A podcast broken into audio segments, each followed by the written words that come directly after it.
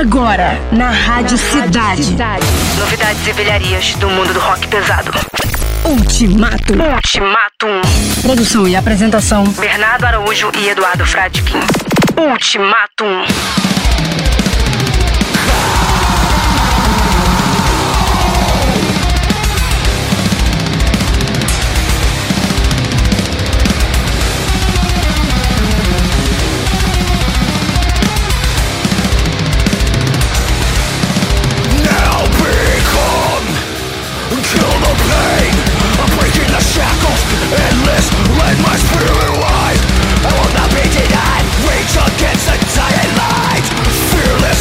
This is a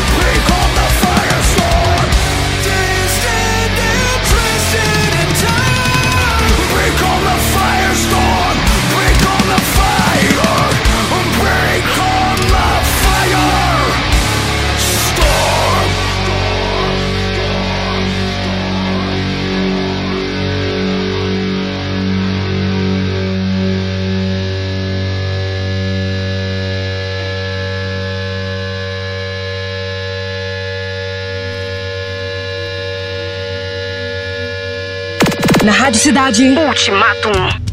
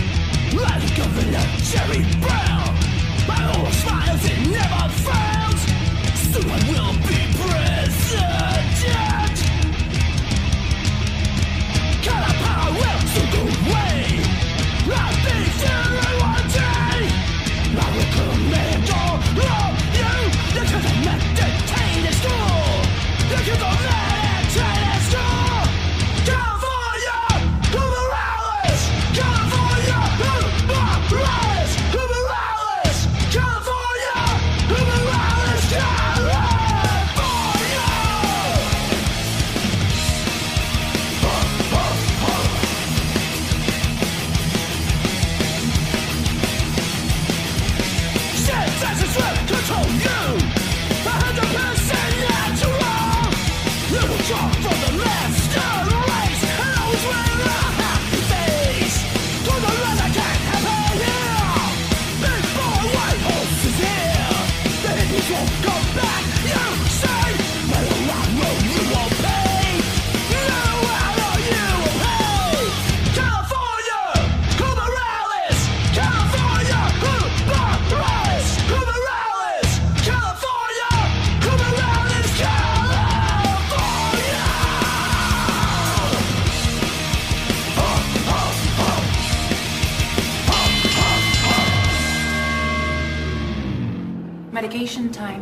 Rádio Cidade.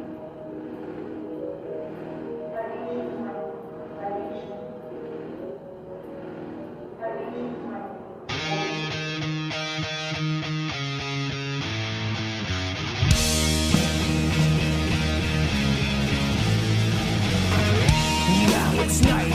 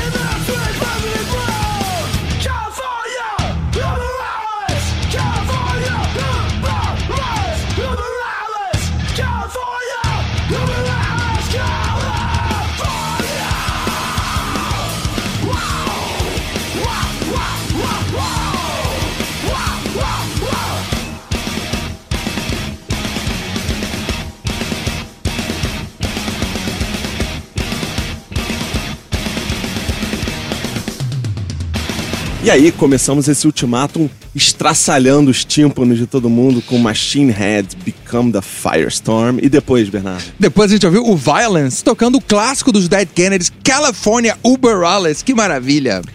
Pois é, e, uma, e, essas duas bandas têm uma ligação, né, Bernardo? Que é o Rob Flynn. O né? Rob Flynn, o cantor do Machine Head, é super conhecido como cantor, mas ele passou pelo Violence. O Violence é uma banda que não existiu direito, né? Existiu só um pouco. É, é uma banda que é, lançou três álbuns, né? Inclusive os três com o Rob Flynn, né? Ele, ele participou, digamos, da formação clássica do Violence. É, durou uma meia hora.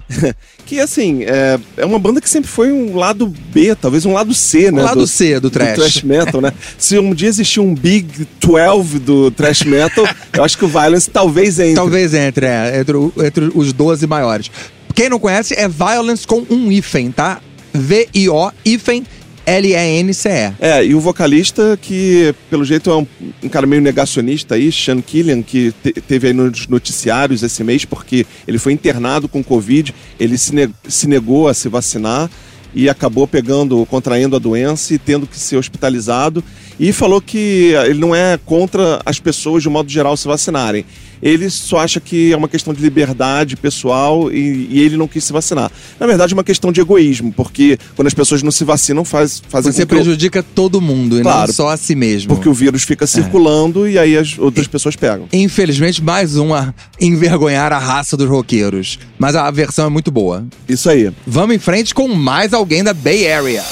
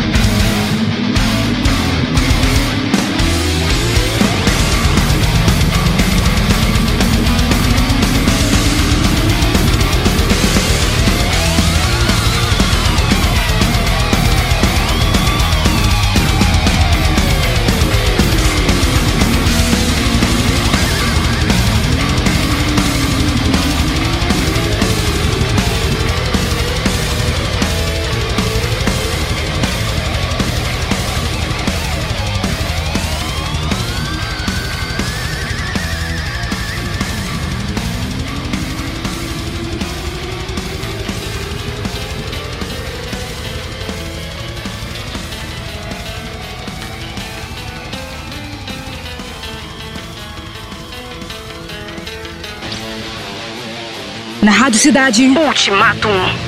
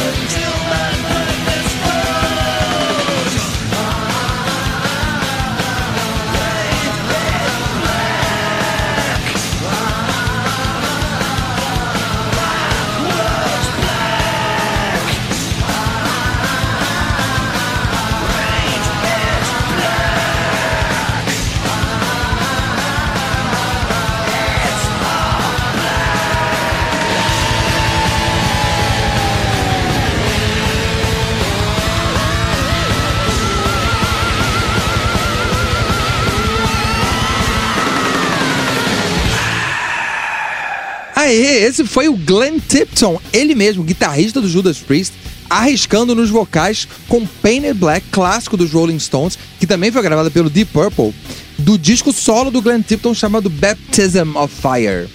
E antes, Edu? Antes ouvimos Testament com Night of the Witch, né? Em homenagem ao Gene Hoglan, baterista da banda, que é, tá comemorando aniversário hoje, né? Oh, parabéns pro Gene Hoglan, um monstro de baterista que tá no Testament. O Testament é daquelas bandas que é uma alta rotatividade. Mas o Gene Hoglan tá um tempinho lá agora, não tá? Tá, tá um tempo. Ele gravou todos os últimos discos, né? Desde o Dark Roots of Earth até esse último, Titans of Creation, né? Ele gravou, são três álbuns já com ele. E antes disso ele já tinha passado pela banda nos anos 90, né? Em 96, 97. E tinha gravado o disco Demonic. O Testament tem uma história curiosa. Que ele era uma banda que surgiu com a perspectiva de ficar do tamanho do Metallica dos Slayer. Né? Ali pro, pros anos 80, da New Order, todo mundo apostava em Testament, aquele carisma do Chuck Billy, aquele homem de origem indígena de 3 metros de altura, aquela cara furiosa dele. E, mas acabou que não rolou. E aí a banda mergulhou num underground ali nos anos 90, início dos anos 2000, não foi isso, Edu? É, a banda, ela meio que, acho que perdeu o rumo, né? Ela começou a excursionar muito e eu acho que não se dedicou tanto às composições, né? A fazer boas músicas mesmo. Então, assim, você vê que o. Eu, eu gosto muito de, de todos os álbuns do Testament, mas é, eu tenho que admitir que aqueles álbuns ali, Soul, Souls of Black, é, mesmo Practice of What, You Practice Preach. What to Preach, né? Que é um bom álbum. Ele não tá no mesmo nível dos primeiros, né? Não tá no mesmo nível do primeiro, que é maravilhoso, The Legacy, e nem do New Order. Então é uma banda que caiu muito no quesito composição. E eu acho que foi isso que fez com que ela meio que perdesse o rumo, né? É, e aí começou um troca-troca de integrantes sem parar, né? Durante muito tempo era só o Chuck Billy e o Eric Peterson, de- dos, dos membros permanentes, o resto ia trocando, trocando, trocando. Eles trocavam muita gente com o Slayer e com o Overkill, né? É, o Paul Bosta mesmo passou pelo, É, pela banda, né? Exatamente. antes do Gene Hoglan voltar. E aí o Lombardo gravou também, né? Com o. Lombardo também, né? Aham. gravou um disco com eles. É, é muita né? rotatividade Era muita mesmo. rotatividade. Aí É. finalmente estabilizou. Voltou o Alex Koenig, né? Que saiu durante muitos anos. Guitarrista, super guitarrista, voltou. O Gene Hoglan e o Steve DiGiorgio no baixo, que não foi pro Megadeth. Pois é, né? É quase que desestabilizou aí a banda, porque tinha um boato de que ele poderia ser o novo baixista do Megadeth, mas isso não se concretizou. Foi o, o homem farofa James Lobenzo que está fazendo turnê neste momento com o Megadeth. E olha só, por falar em Glenn Tipton aí, que a gente tocou o Painted Black, essa cover dos Rolling Stones, é, o Judas Priest vem aí, né, no ano que vem. Exatamente, tem datas aí confirmadas. E quem sabe o Glenn vem, né? O Glenn tem Parkinson, ele não pode mais excursionar com a banda, mas ele às vezes entra pra um bis, como aconteceu recentemente na volta da banda aos palcos. Vamos torcer. Vamos torcer. E vamos ouvir mais um cover.